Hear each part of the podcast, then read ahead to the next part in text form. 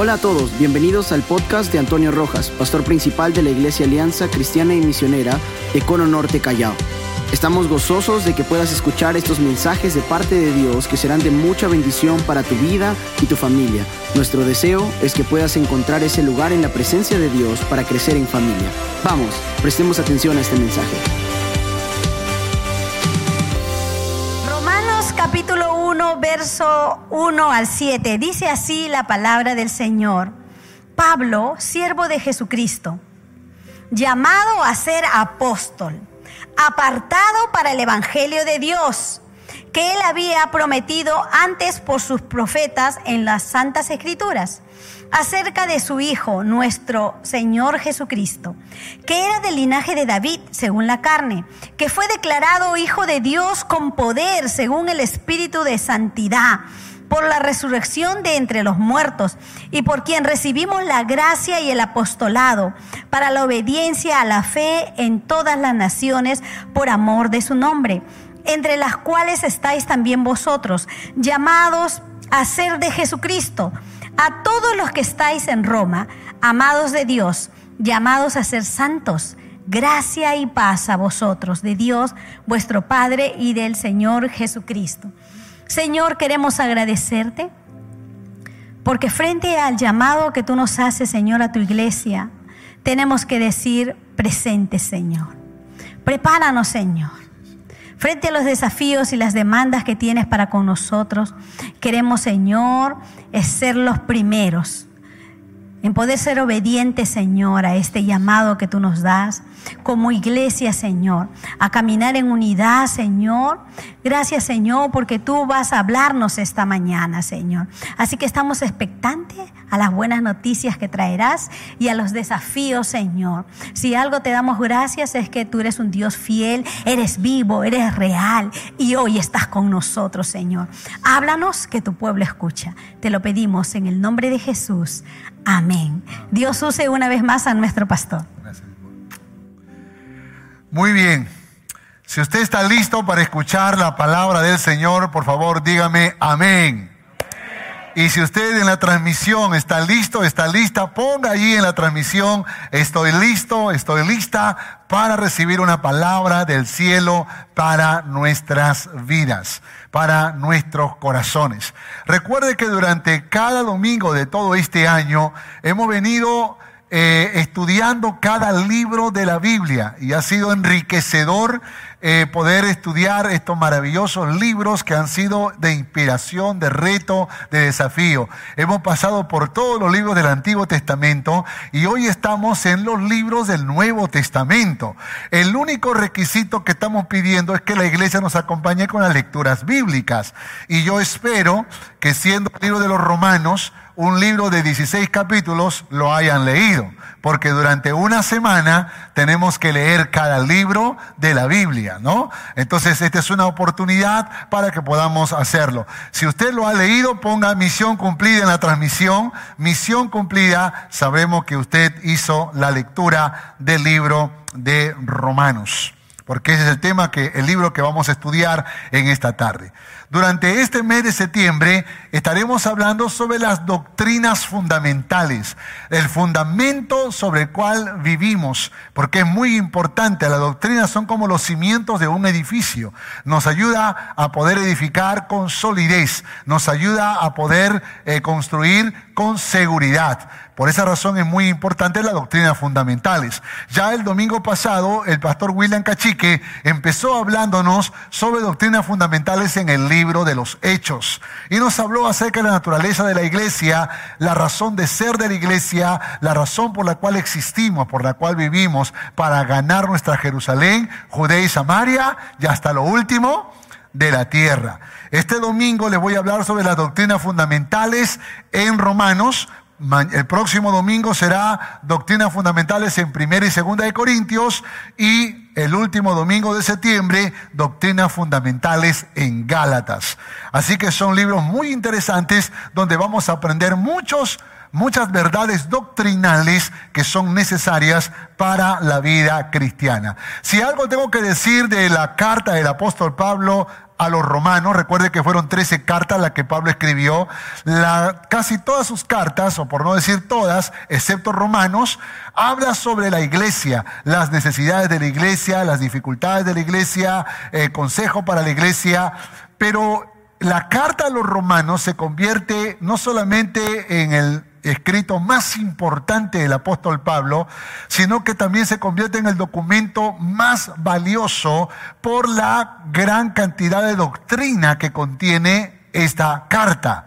Y por supuesto, a diferencia de las otras, habla más de Dios y habla de las verdades de Dios para que el cristiano pueda conducirse de manera muy segura, muy firme en su vida diaria. Por eso es importante leer este libro.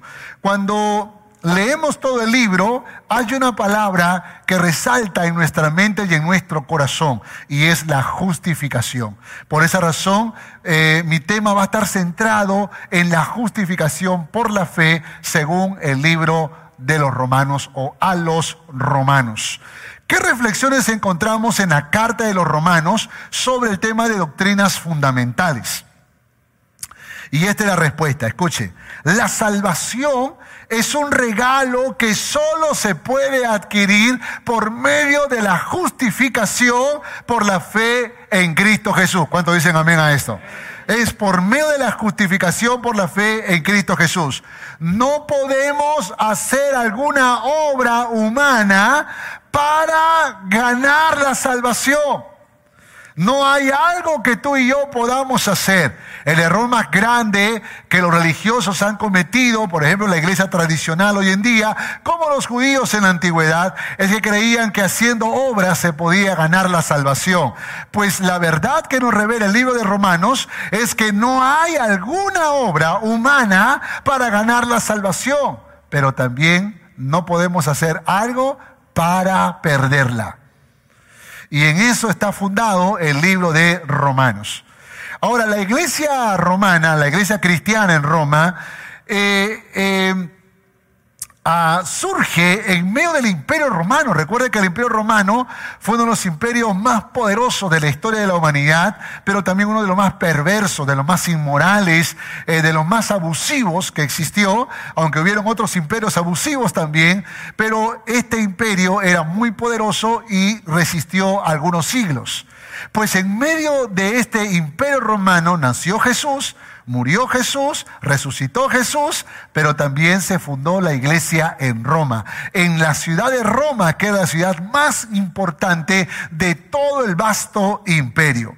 Pablo nunca fundó la iglesia en Roma, tampoco la visitó, excepto cuando eh, llega a Roma eh, preso, como ustedes ya lo saben, pero nunca visitó, pero sí la conoció por la envergadura, por la importancia de esa iglesia, Pablo se carteó con esta iglesia, conoció a los hermanos que seguro iban y venían también, porque recuerden que era un imperio con carreteras y con medios de comunicación para poder conectarse en todo el territorio del imperio romano. Sin embargo, hay registros que nos dicen que en Hechos capítulo 2.10, ¿se acuerdan, no? Cuando llegó, eh, cuando fueron bautizados con el Espíritu Santo los 120 y comenzaron a hablar de las maravillas de Dios en el idioma de todos los que habían llegado, prosélitos que habían venido de diferentes partes del, del mundo conocido y que escucharon el mensaje de Jesucristo. Muchos de estos prosélitos, es decir, gente de afuera que se hicieron judíos, retornaron a su ciudad, entre ellos a Roma, y probablemente allí es donde se conectaron los cristianos en Roma. ¿Y qué hacen cuando los cristianos se encuentran en una ciudad? Pues juntan la iglesia, ¿no? O realizan la iglesia. Eh, o fundan la iglesia. Por esa razón es muy importante. Ahora, su presencia en Roma contribuiría a superar algunas tensiones que se estaba eh, presentando en la iglesia. ¿Por qué razón? Porque siendo una ciudad eh, metropolitana o, cosmopolita, esta, esta, esta gran ciudad albergaba gente de todos los lugares. La iglesia cristiana en Roma estaba conformada por gentiles paganos que se convirtieron al cristianismo, pero también judíos religiosos que se convirtieron al cristianismo. Había una diferencia entre los dos grupos. Eran cristianos los dos grupos, pero los judíos o los cristianos que fueron judíos se sentían como más cerca de Dios que los paganos, mundanos, hijos del diablo, que, también lo, éramos nosotros. Ellos se sentían como una raza superior, se sentían como una raza especial, como un pueblo especial, y aunque sí lo era, no en los términos que ellos lo entendían. Por eso es que esa crisis de relación, esas contiendas acerca de que a los judíos solo les faltaba un poquito más para ser salvos, o sea que la salvación estaba casi como, como en paquete cerrado, solo había que abrirlo nada más. Todas esas cosas tenía que explicárselo Pablo en una poderosa carta que es la carta a los romanos. Me emociona mucho algunas verdades que yo encuentro. Romanos capítulo 1, busque por favor verso 4 al 6. Dice, hablando de Jesús, que fue declarado hijo de Dios con poder. ¿Cuánto dicen amén a esto? Según el Espíritu de Santidad, por la resurrección entre los muertos. Escuche por favor, el apóstol Pablo dice que la razón por la cual nosotros creemos en Cristo Jesús no es solo por lo que Él vino a hacer, no solo por la vida que tuvo, no solo por la muerte, sino por la resurrección. Ya en otra carta el apóstol Pablo va a decir que si Cristo no hubiese resucitado, vana sería nuestra fe. El cristianismo se se, fundamenta en la resurrección de Cristo Jesús. ¿Cuántos dicen amén a esto? Porque esa es la revelación de que no fue solo un hombre quien murió, sino fue el mismo Dios que vino a este mundo a hacerse hombre.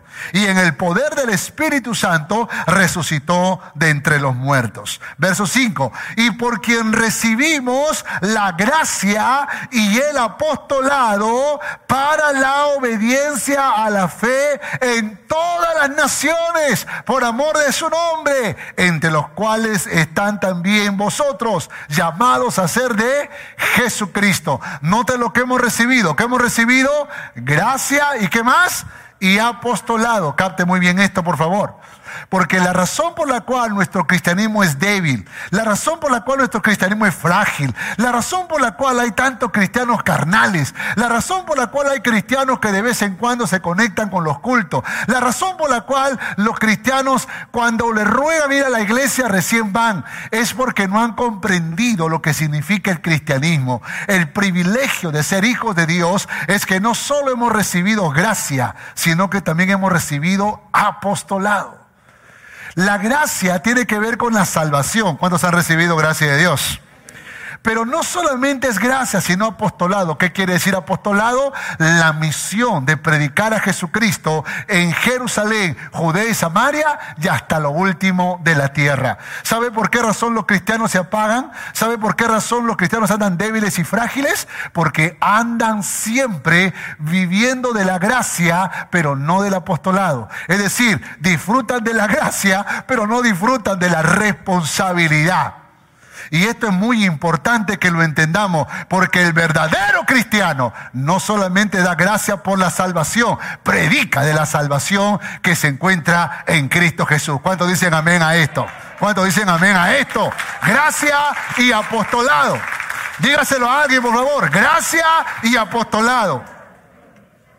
No reduzcas el cristianismo no lo reduzca a un placer o a un gusto o a un, o a un recibir solamente, sino que también tiene, tenemos la responsabilidad de servir y de anunciar a Jesucristo. Pablo lo entendía, por esa razón sabía que tenía que llegar a Roma. Él decía, voy para vosotros, Romanos capítulo 1, verso 10, dice, rogando que de alguna manera tenga al fin, por la voluntad de Dios, un próspero viaje para ir a Roma.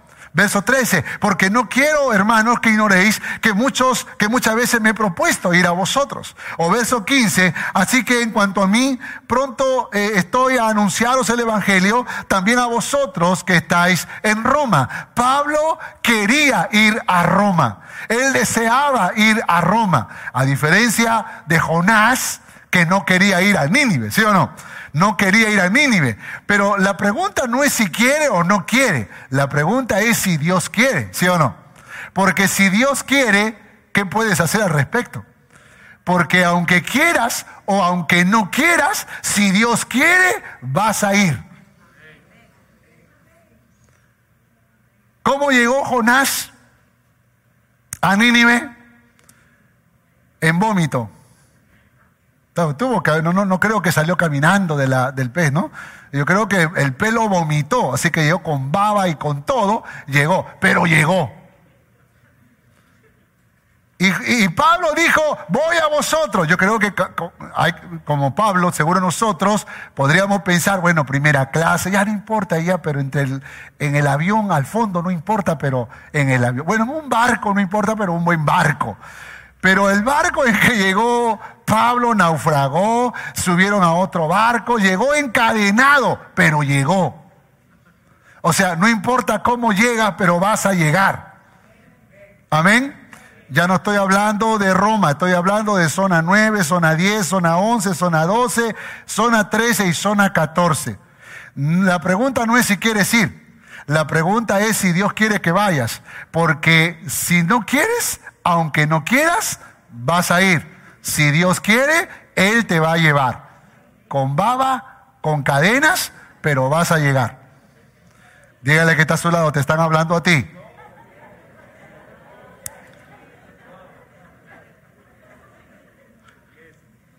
Voy a poner una diapositiva que no la puse en los dos cultos anteriores. Es, un texto de Expulsion. Dice, yo supongo de que Pablo, yo no supongo, perdón, de que Pablo adivinó que él sería enviado allí a expensas del gobierno, pero así fue. Así fue. El imperio romano tuvo que encontrar un barco para él y una escala apropiada para, para él también. Y él entró a la ciudad como embajador en ataduras. Cuando nuestros corazones están fijos en una cosa y oramos sobre ello, Dios podría concedernos la bendición, pero podría ser de una manera que nosotros nunca buscamos. Tú irás a Roma, Pablo, pero irás en cadenas. O sea, de todas maneras harás mi voluntad, dijo Dios. Quiero rápidamente resaltar tres puntos importantes que aparecen desde el capítulo 1 hasta el capítulo 8, que son los capítulos más importantes y que tienen que ver con la doctrina. Los capítulos del 9 al 11 hablan acerca del trato de Dios para el pueblo de Israel y los capítulos 12 al 16 habla acerca de la conducta cristiana, el resultado de nuestra doctrina. Escúcheme esto, por favor. Lo que tú crees se va a revelar en tus acciones. Tu doctrina se va a manifestar en tu forma de vivir. ¿Me entiende lo que estoy diciendo? Si tu forma de vivir es horrible, eso habla que tu doctrina es horrible, que está deformada. Si tú eres un cristiano que no quiere congregar, que odia a todo el mundo, que no quiere diezmar, que, que, no quiere servir, que no se quiere comprometer, que critica al pastor, critica a los líderes, pelea con los hermanos, eso revela la horrible doctrina que tú tienes. Aunque pertenezcas a la alianza cristiana y misionera o a la iglesia de Jesucristo, puedo asegurarte que esa no es la doctrina de Cristo. Por esa razón es muy importante que entiendas esto. Tal es su doctrina, tal es Él. Tales son sus valores y principios de la palabra, tal es ella. Por esa razón es muy importante que nos analicemos cuál es nuestra doctrina. La primera poderosa verdad que Pablo va a enseñar es acerca de la condición del hombre, la condenación por el pecado la condición del hombre. El hombre está condenado. Por favor, lea Romanos capítulo 1, verso 18 al 21.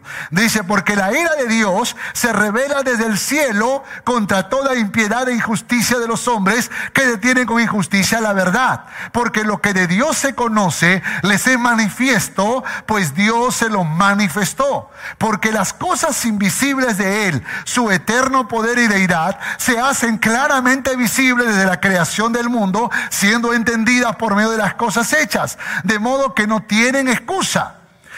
Pues habiendo conocido a Dios, no le glorificaron como a Dios, ni le dieron gracias, sino que se envanecieron en sus razonamientos y en su necio y su necio corazón fue entenebrecido. Note que el apóstol Pablo menciona una poderosa verdad, y es que la gente nunca pondrá excusa de no haber conocido a Dios. Toda la humanidad está condenada porque por voluntad propia ha rechazado a Jesucristo. Nadie puede decir que no tuvo la oportunidad de escuchar el mensaje de Jesús. Nadie, nadie podrá decir que murió sin habérsele revelado el amor de Dios Padre. Dios se ha revelado a través de su creación. ¿Ha ido a algún lugar donde no trabajó la mano humana? Un río, un valle, una quebrada, eh, una montaña, un cerro, algún lugar, un paisaje, el mar, la vista, el sol. ¿No se ha dado cuenta que la creación proclama que existe un creador? mire, los incas, los incas adoraban al dios sol, porque reconocían en, la grandeza del sol, de entre todas las cosas hermosas que había, el sol era como, como para ellos como, como si fuera el centro de todo. Pero un inca llamado Pachacútec, que él reflexionó sobre el que creó al sol. Él dijo, debe haber un creador de esto que nosotros adoramos como Dios. Y él reflexionó sobre aquel que creó el sol. Porque hay otra cosa muy importante, no solamente es la creación que revela a Dios, sino también nuestra conciencia. Dios ha escrito en la tabla de nuestro corazón una ley, una ley que cuando nosotros la violentamos, es como si nuestro corazoncito hace luces de emergencia. Por ejemplo, cuando tú abrazas a una persona, cuando tú perdonas, cuando tú haces algo bueno, tu corazoncito se alegra.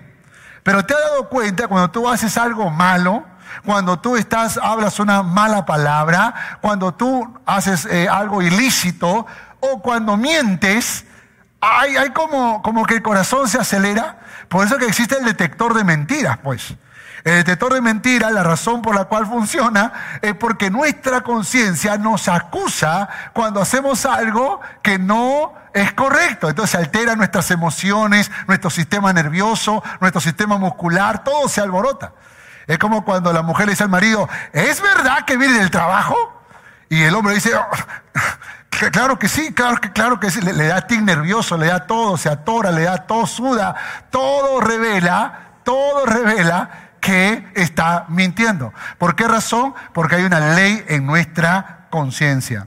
Y, y esa ley nos revela a Dios. Nos da a conocer a Dios. Otra es la persona de Jesucristo. Porque Jesucristo, siendo Dios, dice, vino a este mundo, a los suyos vino y los suyos no le recibieron. Él se reveló como, como Dios, como el Hijo de Dios. Y la cuarta revelación es su palabra. La ley del Antiguo Testamento, la palabra que hoy consideramos como el Nuevo Testamento, nos revela a Cristo. Por lo tanto, nadie tiene excusa, dice el apóstol Pablo. Nadie, nadie tiene excusa. De alguna manera Dios te ha hablado. De alguna manera Dios te ha hablado. Me acuerdo un día cuando todavía estábamos en los cultos presenciales y, un y, bueno, ya está en el cielo mi hermano, pero eh, mi querido hermano Homero, eh, que se convirtió creo que a los setenta y tantos años, un día me encontró en la puerta y me agarró así del saco y comenzó a sacudirme y me decía, dime, dime pastor, ¿por qué conocí a Cristo a los, a los 70 años? Dime por qué. Y me sacudía y dije, primero suéltame el saco para responderte. Y después que me suelta le digo, dime si cuando tú eras joven alguien te predicó de Jesucristo.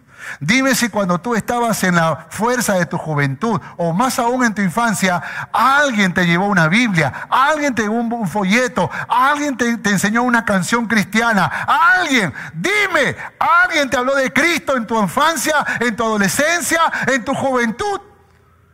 Y él me dijo, sí, pues ese era el momento en que tenías que entregar la vida a Cristo, cabezón. No a los 80 años. Somos nosotros quienes retrasamos muchas veces la conversión de nuestra vida. Somos nosotros que cuando llegamos arruinados y destruidos después de tanta fornicación, adulterio, borracheras, orgías y maldades, recién llegamos a los pies de Cristo. Pero Dios tenía su plan maravilloso de que tú te conviertas desde que empezaste a tener conciencia. Por eso te reveló, por eso se mostró a ti de muchas maneras. Dígale que está a su lado, eso fue para ti.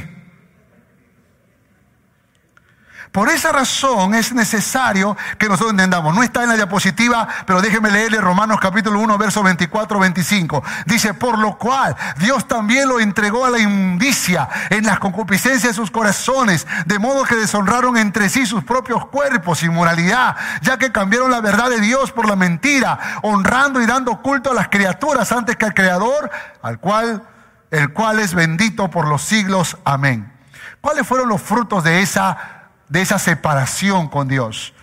Dice Pablo, inmoralidad, corrupción, idolatría, maldad, homicidio, fornicación, adulterio, homosexualismo, toda injusticia, avaricia, contiendas, engaños, malignidades, murmuradores, detractores, dice aborrecedores de Dios. Y eso es la demostración de que la condición nuestra es de que estamos condenados al infierno porque nadie tiene excusa. Todos hemos sido condenados porque teniendo la oportunidad la hemos desechado. Hemos aborrecido a Dios y hemos rechazado a Dios.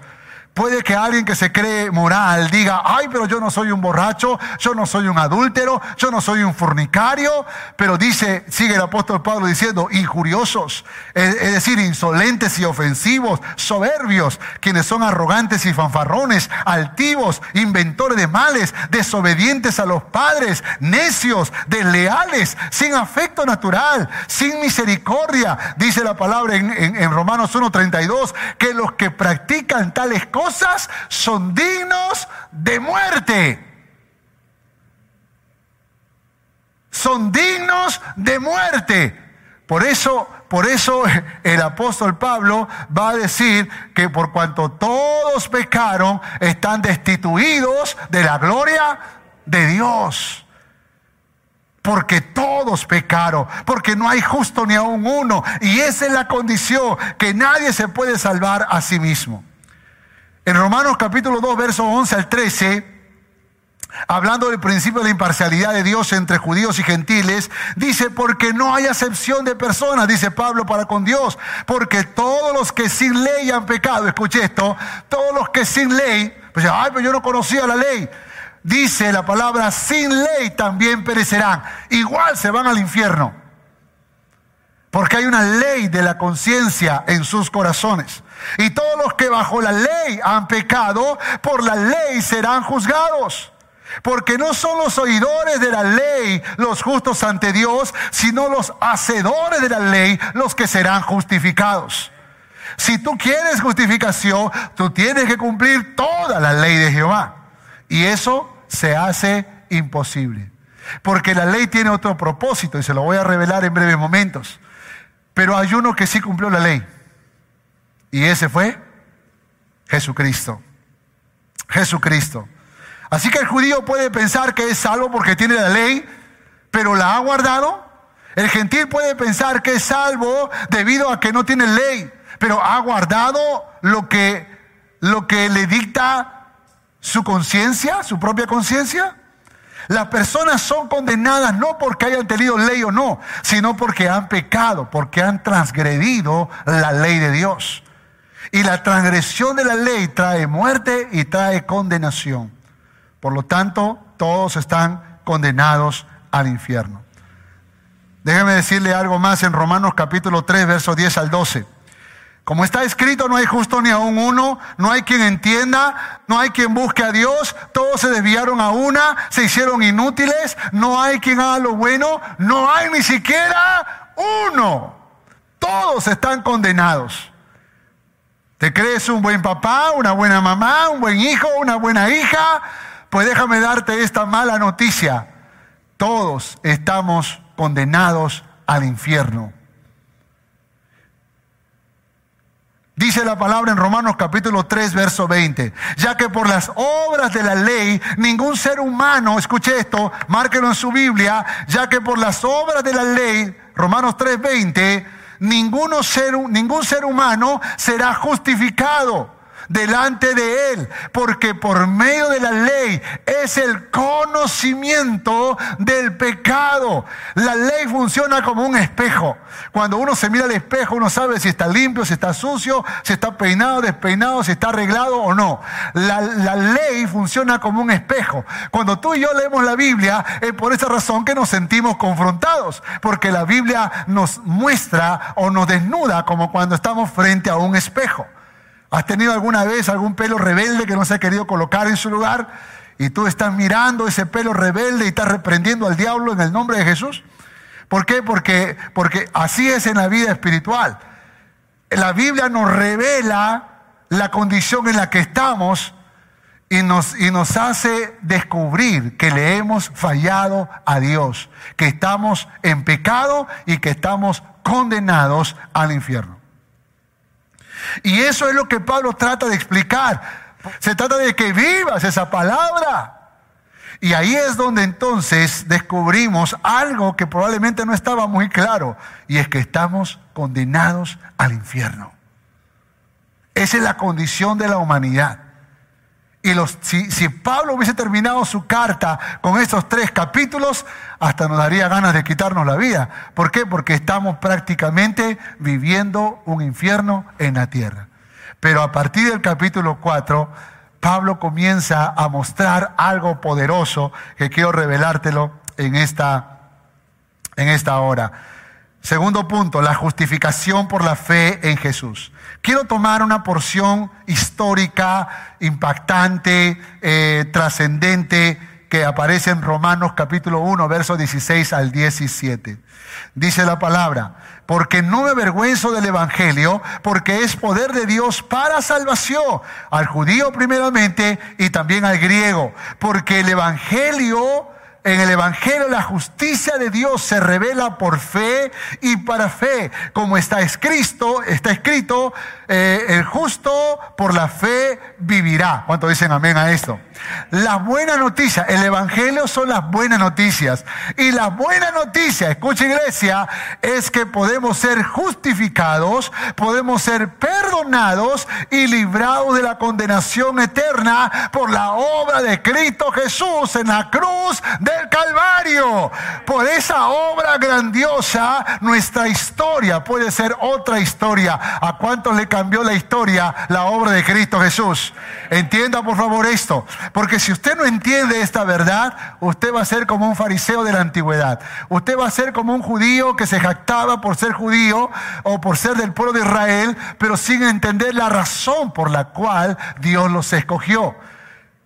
Las buenas noticias, el Evangelio, nos revela algo poderoso. Pero Pablo dice esto, en medio de una ciudad tan sofisticada como Roma, moderna, impactante, eh, eh, eh, grandiosa, Pablo dice, no me avergüenzo del Evangelio. No me avergüenzo de predicar a un Jesucristo de, de, un pueblo pequeño, Israel, y que nació en una pequeña aldea llamada Belén.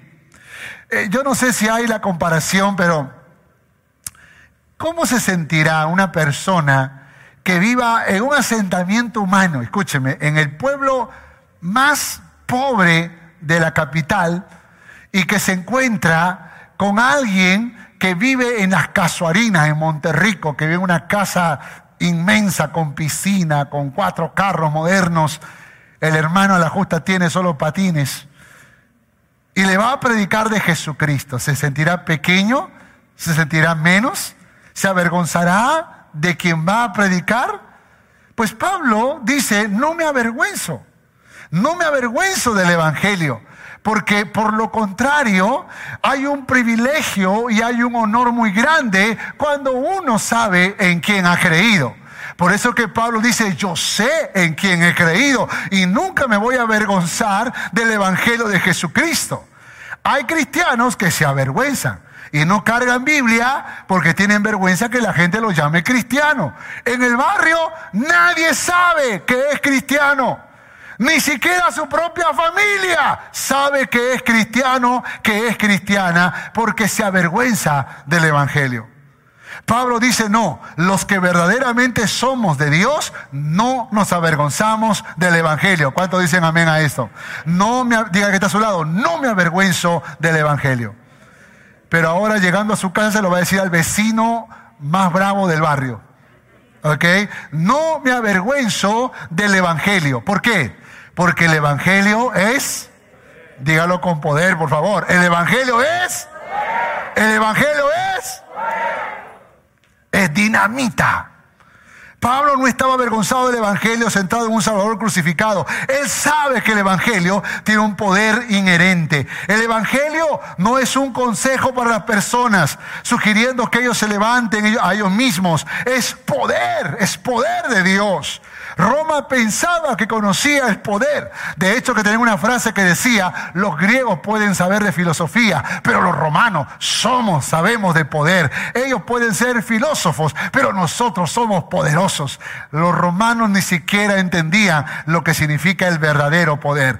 No el poder que se impone, no el poder que golpea y maltrata, sino el poder que rompe las cadenas, el poder que te saca del mismo infierno, del lodo cenagoso y te pone sobre la roca firme que es Cristo Jesús. Amén. Eh, de aquel que, que, que, que saca tu nombre de la lista de los condenados y escribe tu nombre en el libro de la vida, heredero de la vida eterna por la obra de Cristo Jesús en la cruz del Calvario. Aleluya. Poder. Poder es lo que nosotros hemos experimentado. Ese poder no viene cuando alguien decide por Cristo y sale al frente y le den una ficha. No, no, no. Ese poder puede fluir en mucha gente, ha fluido en el momento en que estaban leyendo las escrituras. Yo me acuerdo, eh, yo, cuando alguien me dice, pastor, ¿y usted cuándo se convirtió? Yo me convertí un montón de veces porque cada vez que sentía que le había fallado Dios, volvía a entregar mi vida a Cristo y volvía porque no entendía la doctrina, no entendía la verdad de Dios. Así que no tengo una fecha exacta, pero muchas veces, desde la primera vez que sí lo recuerdo, entregué mi vida a Jesús. Escúcheme esto, por favor. Cuando yo leí la Biblia y de pronto estaba leyendo y leía la obra de Cristo, los evangelios, lágrimas comenzaron a caer por mi mejilla. Yo estaba quebrantado, yo estaba siendo ministrado, yo sentía una felicidad en mi corazón. En ese momento era el poder del evangelio, rompiendo cadenas, liberándome de la condenación y poniendo la convicción en mi alma de que ahora soy un hijo de Dios. Ese es el poder del Evangelio y ese poder que Dios quiere hacer fluir en tu vida. En el mundo romano de los días de Pablo los hombres buscaban por salvación. Y los filósofos sabían que el hombre estaba enfermo y que necesitaba ayuda. Lo que no sabían era cómo. No sabían cómo. Sin embargo, la vida nos dice cómo. Romanos capítulo 3, verso 24 al 25. Por favor, usted tiene que leer esta porción conmigo. ¿eh? No se quede de brazos cruzados, busque una Biblia o péguese a un cristiano, busque la manera. Romanos capítulo 3, verso 24 al 25. Léalo con mucho cuidado. Siendo que dice la palabra, justificados que gratuitamente, note esto por favor, siendo justificado gratuitamente por, por su gracia mediante la redención que es en Cristo Jesús, el sacrificio del Cordero, que quita el pecado del mundo, mediante la redención, a quien Dios puso como propiciación por medio de la fe en su sangre sin derramamiento de sangre no hay perdón de pecados. Para manifestar su justicia a causa de haber pasado por alto en su paciencia los pecados pasados con la mira de manifestar en este tiempo su justicia a fin de que Él sea el justo y el que justifica al que es de la fe de Jesús. Esto es poderoso, ¿eh?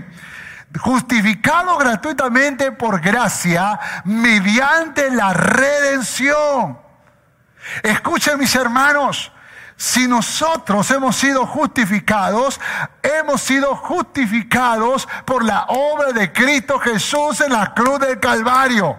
Y la palabra redención da la idea de que el castigo saltó, pasó por alto, como en el Éxodo, ¿se acuerdan? Cuando los primogénitos iban a morir. Y dice que ellos eh, tomaron un cordero lo sacrificaron y la sangre rodearon los dinteles de la puerta de la casa para que el ángel de la muerte pasara por encima. Eso se llama redención. Cubrirlo con su sangre, con la sangre del cordero, para que no hallara la muerte. Pues la Biblia dice que por la redención de Cristo Jesús, por su sacrificio en la cruz de Calvario, hemos sido cubiertos con su sangre y hemos sido justificados gratuitamente. Oiga, si usted no quiere celebrar, yo voy a celebrar porque es gratuitamente. Escúcheme, escúcheme. No tiene que ver con alguna obra que usted haya hecho, sino que esa justificación la hizo Cristo Jesús en la cruz de Calvario. Y fue gratuito. Por esa razón decimos que la, la salvación es un regalo inmerecido. Dios no vio nada bueno en ti para dártelo, excepto que pusiste tu esperanza y tu fe en Él. Por lo tanto, no hay nada que tú puedas hacer, no hay algo que tú puedas hacer para perder ese regalo que Dios te dio. Dios no es como un niño engreído que dice, te doy mi pelota y luego me la das cuando no me, no, no me dejas jugar contigo. No, sino que cuando Él te sella, cuando Él te marca como un hijo de Dios, cuando Él te marca como una hija de Dios, esa marca no es temporal, sino es para siempre. Somos propiedad de Dios, esculpidos en la palma de su mano, hijos para siempre. ¿Cuántos dicen amén a esto? Dale otro fuerte aplauso al Rey de Reyes y Señor de Señor. Pero es importante entender la palabra justificación, porque justicia o justificación viene de la palabra griega dicayo. Dicayo significa yo justifico. Es la raíz de dikaion, que significa justicia, pero dicayo también significa dar un trato, considerar o contar con una persona como alguien especial, sin mirar su pasado, sin mirar hacia atrás, sino lo que hoy es es como, como que siempre fue. Esto es tremendo, esto es tremendo. Míralo, míralo como lo dice Barclay, un teólogo muy conocido. Si Dios justifica a un pecador, eso no quiere decir de que Dios encuentra las razones para probar que él estaba bien. Esto ni siquiera significa en este punto de que Él hace al pecador un buen hombre. Esto significa que Dios trató al pecador como si no hubiera sido un pecador. O sea, cuando Cristo Jesús nos justifica, la mirada de Dios Padre hacia nosotros es como si nunca hubiésemos pecado.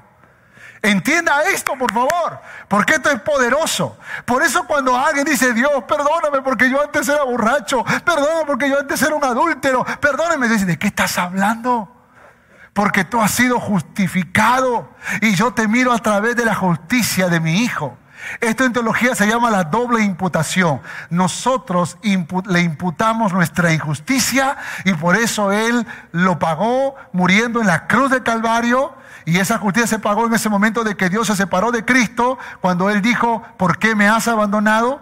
Fue un, un, momento muy, muy particular donde Él cargó sobre sus hombros todos nuestros pecados, pero al mismo tiempo también nos revela, nos revela de que Jesucristo lo dio todo por nosotros para que a través de su justicia, que fue imputada en nosotros, nosotros seamos vistos por el Padre como santos, como puros. Piense por favor en esto. Esto es lo que Martín Lutero, lo que Martín Lutero descubrió.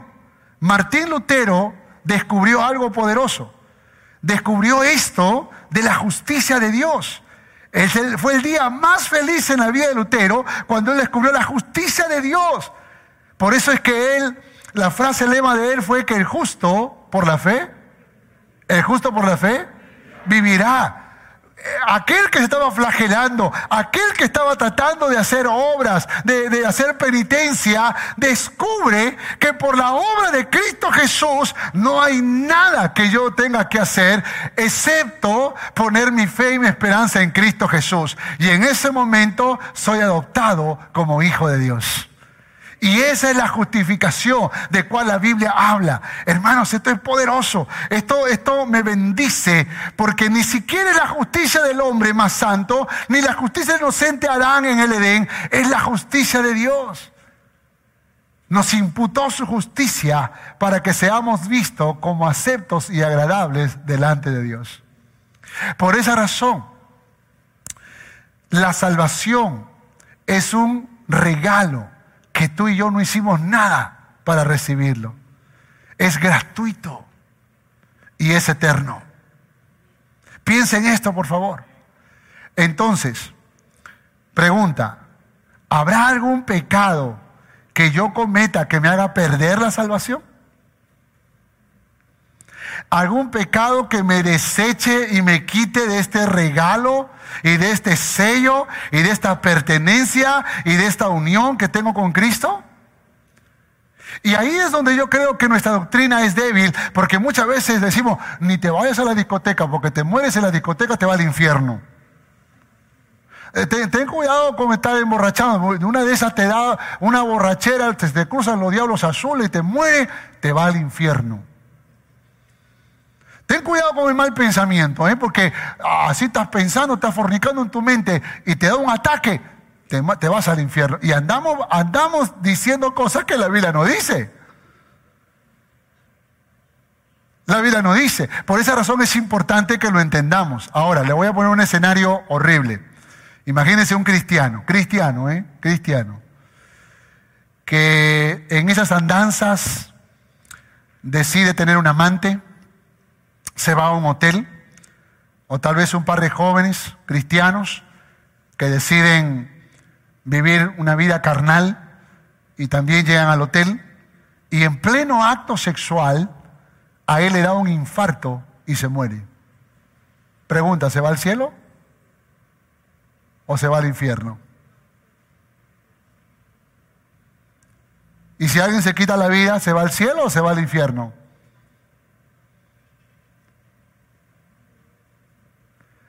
Porque estas son las cosas que hacen débiles nuestra fe. Estas son las cosas que muchas veces traen confusión y nos, y, nos, y nos hacen frágiles en nuestra vida cristiana, como si algo tuviéramos que hacer para heredar la salvación. Escúcheme, si esa persona fue verdaderamente cristiana, con la bala en su cabeza se va al cielo. Porque no hay alguna obra que nosotros podamos hacer en la tierra que deseche la salvación que hemos recibido gratuitamente. No lo hay.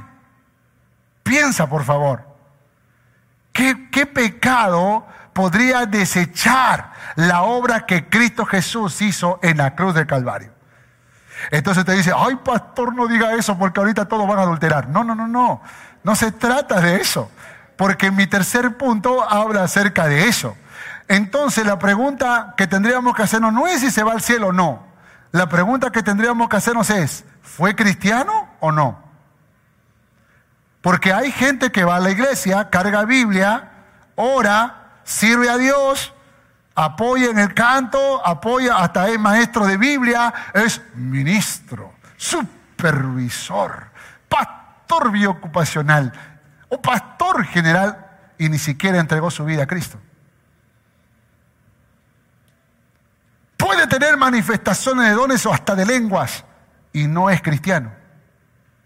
No es un hijo de Dios. ¿Por qué razón? Porque hay una evidencia de los que son hijos de Dios. Ahí está mi tercer punto. Vamos a mi tercer punto. Capítulo 6, verso 1 al 6. Y aquí está la pregunta que todos nos estamos haciendo después de esto. Verso 6, capítulo 6, verso 1. ¿Qué pues diremos? ¿Perseveraremos en el pecado para que la gracia abunde? En ninguna manera, dice Pablo, ¿no? O sea, esta es la pregunta que nos estamos haciendo. O sea que yo puedo pecar, pecar, pecar, pecar, y Dios entonces siempre me va a perdonar. Ay, que ahora me meto una borrachera. Ahora sí, de cabeza. No, no, no, no, no. ¿Qué pues diremos? ¿Perseveraremos en el pecado para que la gracia de Dios abunde? En ninguna manera. Porque los que hemos muerto al pecado, ¿cómo viviremos aún en el pecado? ¿Cómo viviremos en el pecado? ¿O no sabéis que los que hemos sido bautizados en Cristo Jesús, hemos sido bautizados en su muerte, porque somos sepultados juntamente con Él para muerte por el bautismo, a fin de que como Cristo resucitó de los muertos por la gloria del Padre, así también nosotros andemos en vida nueva. Porque si fuimos plantados juntamente con Él en la semejanza de su muerte, así también lo seremos en la de su resurrección. Sabiendo esto, que nuestro viejo hombre fue crucificado juntamente con Él para que con Él para que el cuerpo del pecado sea destruido a fin de que no sirvamos más al pecado. Wow, más claro que eso no se puede. Lo que está diciendo el apóstol Pablo es que tú dices, ay, qué bacán, ahora puedo pecar entonces. Bueno, sí, si tú pecas, Dios te perdona, pero ni siquiera tienes que preguntar si puedes pecar o no. Tienes que preguntarte, porque el pecado es horrendo y ofende a Dios. Tienes que preguntarte si eres un verdadero cristiano. Tienes que preguntarte, porque si tú dices, ay pastor, pero yo cuando voy al culto me duermo, pero cuando estoy con malos amigos, ay, qué bien despierto que estoy. Entonces tú no eres carnal, tú eres mundano, tú no eres un hijo de Dios, tú eres un hijo del diablo. Eso es lo que tú eres. ¿Hay esperanza? Claro que hay esperanza. Por eso yo me, me, me arrepentí a cada rato, porque yo, salí del ateísmo, hermano, salí del fango y, cuando me convertí al cristianismo y de pronto, no sé, pues, este, eh, hacía algo, una, una, mala conversación, una mala mirada, un sentimiento eh, que, que, no era correcto, me iba a mi cuarto a llorarle a Dios, perdóname Señor, me entrego de nuevo, me entrego de nuevo. Claro, yo no entendía que esa, esa, esa carga que yo tenía en mi alma era obra del Espíritu Santo. El Espíritu Santo me estaba diciendo, hey, eso no está. Porque antes, antes una parranda no sentía nada, ¿sí o no? O sea, es más, hasta al diablo le, servíamos la copa. Pero, pero ahora en Cristo, uno hace algo que, que, que es incorrecto, ¿qué pasa? Uno se siente mal. ¿Por qué razón? Porque el Espíritu de Dios nos redarguye. Ahora, si tú no sientes eso, no te esfuerces, brother, no eres. O sea, estás con nosotros, pero no eres de los nuestros. Somos águilas, tú eres pato todavía. Pero sí puedes ser un águila. Porque Dios es experto en convertir patos en águila. ¿Cuántos dicen amén? Mira al que está a su lado y dígale, águila. Muertos a la naturaleza nuestra, muertos al pecado, bautizados en Cristo Jesús, sepultados y resucitados juntamente con Él. ¿Cuántos dicen amén a esto? Eso es lo que nosotros hemos sido. Hemos muerto y hemos resucitado. Ese, es el simbolismo del bautismo, ¿sí o no? En el bautismo cuando nos sumergen en agua y cuando salimos es un testimonio de lo que pasó cuando nos convertimos a Cristo, que morimos al mundo para vivir para Cristo. ¿Para quién estás viviendo? ¿Para quién? Habla, ¿para quién estás viviendo? ¿Para quién?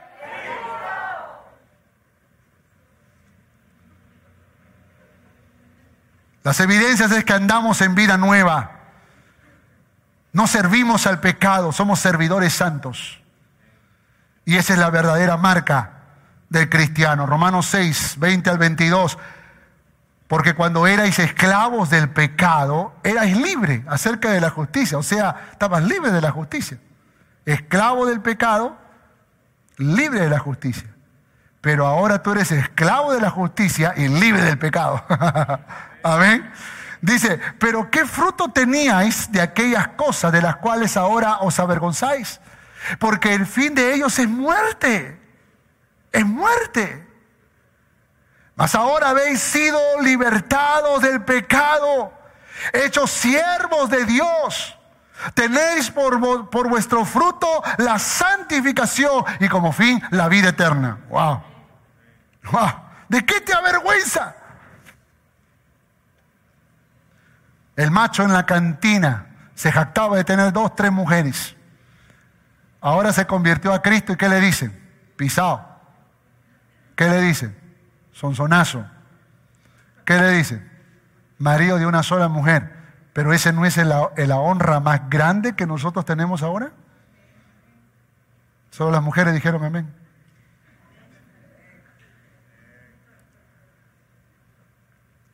Es el honor más grande que hoy tenemos. Por esa razón es importante que no te avergüences, porque si tú te avergüenzas, entonces ¿de qué estamos hablando? De repente ni cristiano eres.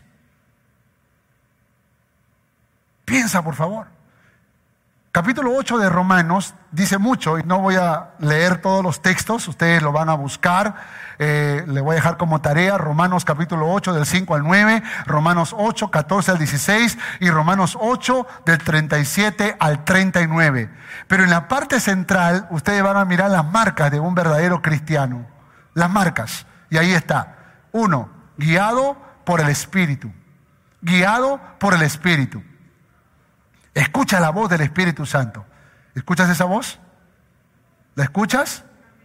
El diablo nunca te va a decir, perdona, ama. No, no, el diablo nunca te va a decir eso. Pero Dios sí.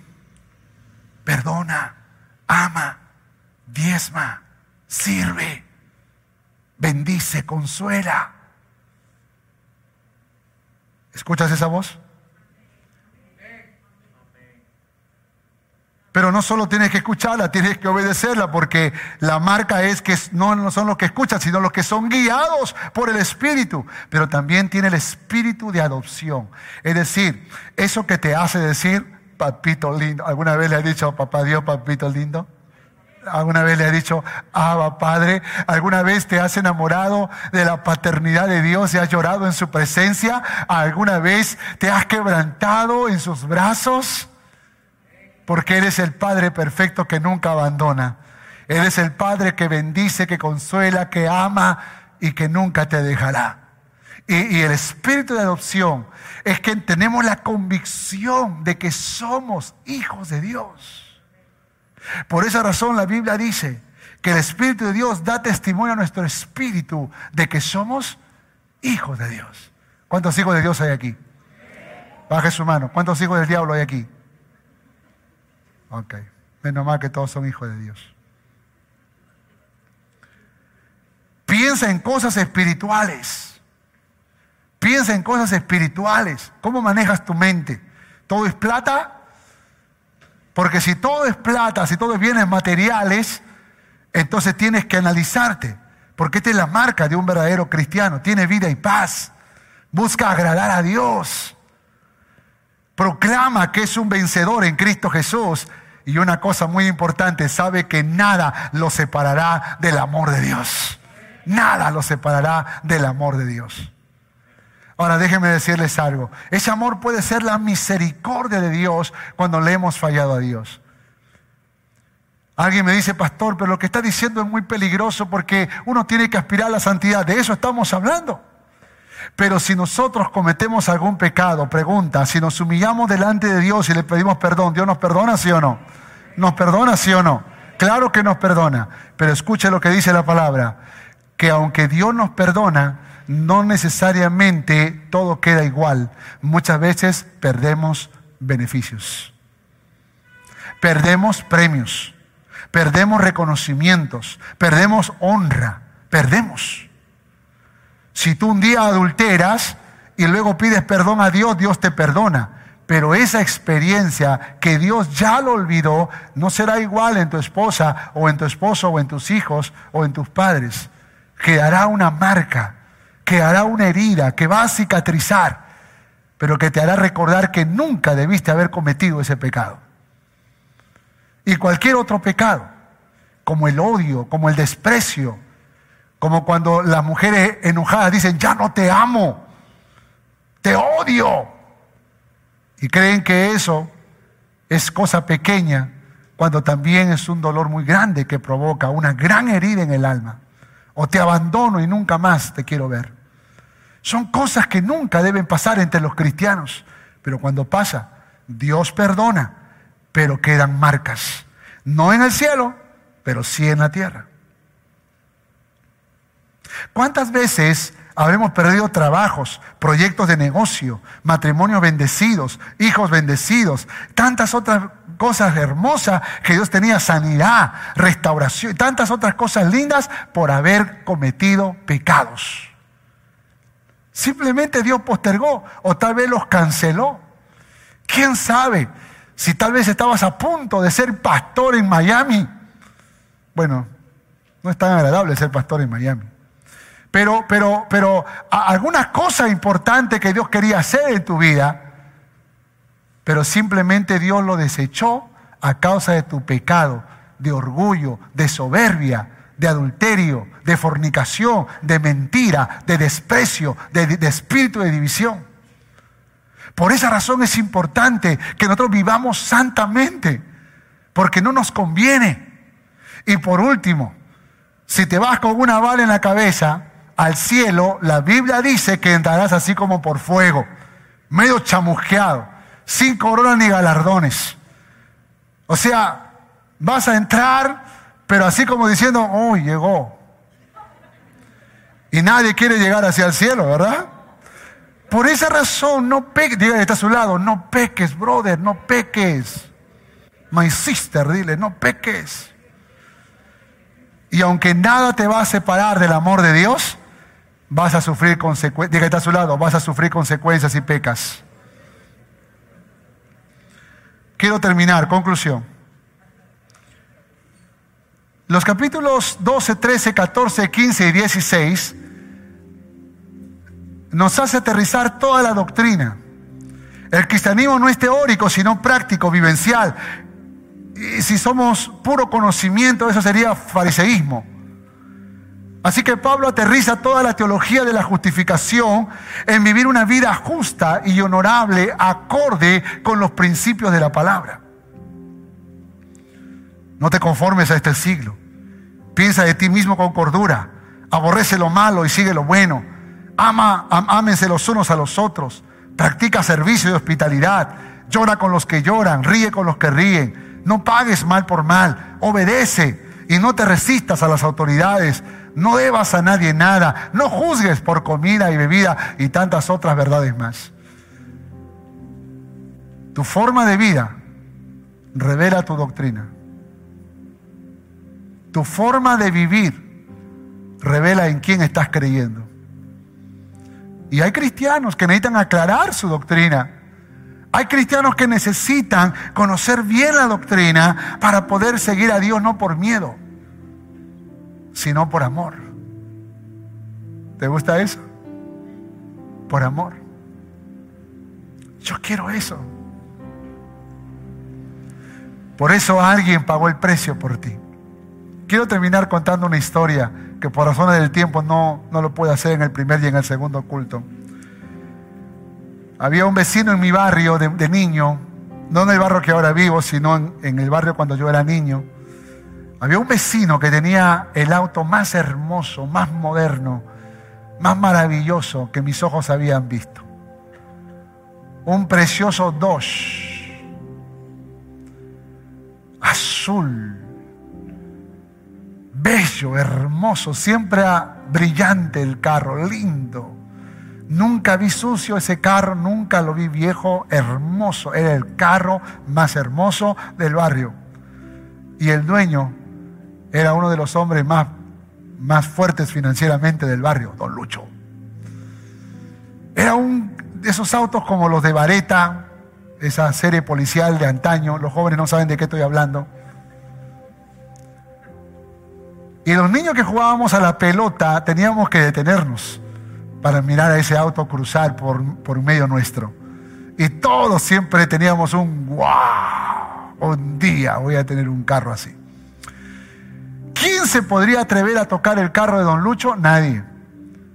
¿Quién podría osar en hacerle una pequeña arañita al auto? Nadie. ¿Quién osaría mirar ese auto por mucho tiempo? Nadie, porque salía don Lucho. ¿Qué pasa? Un día yo estaba aprendiendo a montar bicicleta y yo sabía que tenía que dar la vuelta antes de llegar al auto de don Lucho, que vivía casi en la esquina del barrio. Y ahí estaba el auto. Mi padre me enseñó a pedalear, pero lo que no me enseñó fue a dar la vuelta. Así que yo estaba llegando al punto donde sabía que tenía que dar la vuelta y no sabía cómo dar la vuelta y no sabía qué hacer. Me estaba acercando al auto, traté de esquivar un poco, pero no pude. Y el mango de mi bicicleta comenzó a hacerle una raya muy grande a la puerta lateral del auto. Una raya tan grande que sonó como un golpe estrepitoso. Don Lucho salió a mirar su auto y dijo, oye muchacho, y yo tiré la bicicleta y salí corriendo a mi casa. Don Lucho me siguió, tocó la puerta muy molesto y yo me escondí detrás de mi padre que estaba adentro y me dijo, y le dije, papi, papi, destruí el carro de don Lucho, destruí, pero no quiero salir, me va a matar, me va a matar, papá. Mi padre me dijo, tranquilo, mi hijo, aquí estoy yo. Así que mi padre salió. Yo estaba detrás de la puerta y escuchaba cómo don Lucho recriminaba a mi padre por mis acciones. Mi padre con la cabeza agacha, estaba recibiendo todos los, los improperios. Razón tenía don Lucho de estar enojado. Así que después de eso mi padre entró a la casa y me dijo, tranquilo, no te preocupes. Se agenció de unas franelas, algo, y comenzó a pulir la puerta del auto. Pasó casi tres o cuatro horas. Durante todo ese tiempo yo miraba a mi padre escondido desde la puerta de mi casa no me atrevía ni siquiera a salir a la, vereda y miraba a mi padre arrodillado al lado del auto, limpiando y limpiando y limpiando y limpiando y sudando y limpiando y limpiando. Y algo en mi alma me decía, yo debía estar allí. O sea, soy yo quien debo estar limpiando ese auto, soy yo quien debo estar puliendo esa raya, porque yo lo cometí. No fue mi padre. Cuando mi padre regresó, yo estaba muy avergonzado. Y mi padre me abrazó y me dijo, ¿sabes por qué lo hice? ¿Por qué, papá? Porque te amo, hijo. Por eso lo hice. Quien merecía morir en la cruz éramos tú y yo. Pero el amor de Papá Dios fue tan grande que Él entregó a su Hijo unigénito para morir por nosotros. Jesús le dijo a Pedro, a mí nadie me quita la vida, yo la pongo por amor de vosotros. ¿Hay algo más grande que el amor de Cristo para conmover nuestras almas y hacernos vivir fieles a su llamado? ¿Hay algo más grande que el amor de Cristo manifestado en la cruz de Calvario que tú necesitas para poder disfrutar de la vida abundante que Dios te ha dado? Porque si es suficiente, entonces solo nos toca hacer una oración, una oración de gratitud. Y vamos a hacerlo en esta tarde. Oremos a Papá Dios. Si tienes que pedirle perdón, este es el momento. Si tienes que humillar tu corazón delante de Dios, este es el momento. Dile a Dios, Dios, perdóname. Perdóname. Por favor, perdóname.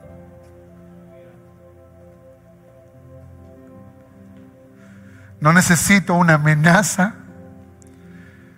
No necesito miedo para seguirte. Quiero ser conquistado por tu amor. Vamos, dile mi hermana, quiero ser conquistada por tu amor. Perdóname, Dios. Perdóname porque han pasado tantos años y nunca pude entender esta poderosa verdad. Pero hoy renuevo mi compromiso de amarte, de vivir para ti, Señor. Por favor, perdóname. Perdóname. Y límpiame con tu sangre. Sé que he perdido muchos beneficios. Sé que he perdido bendiciones que aguardaste para mí. Sé que hoy mi vida pudo haber sido otra si hubiese sido obediente a tu voz.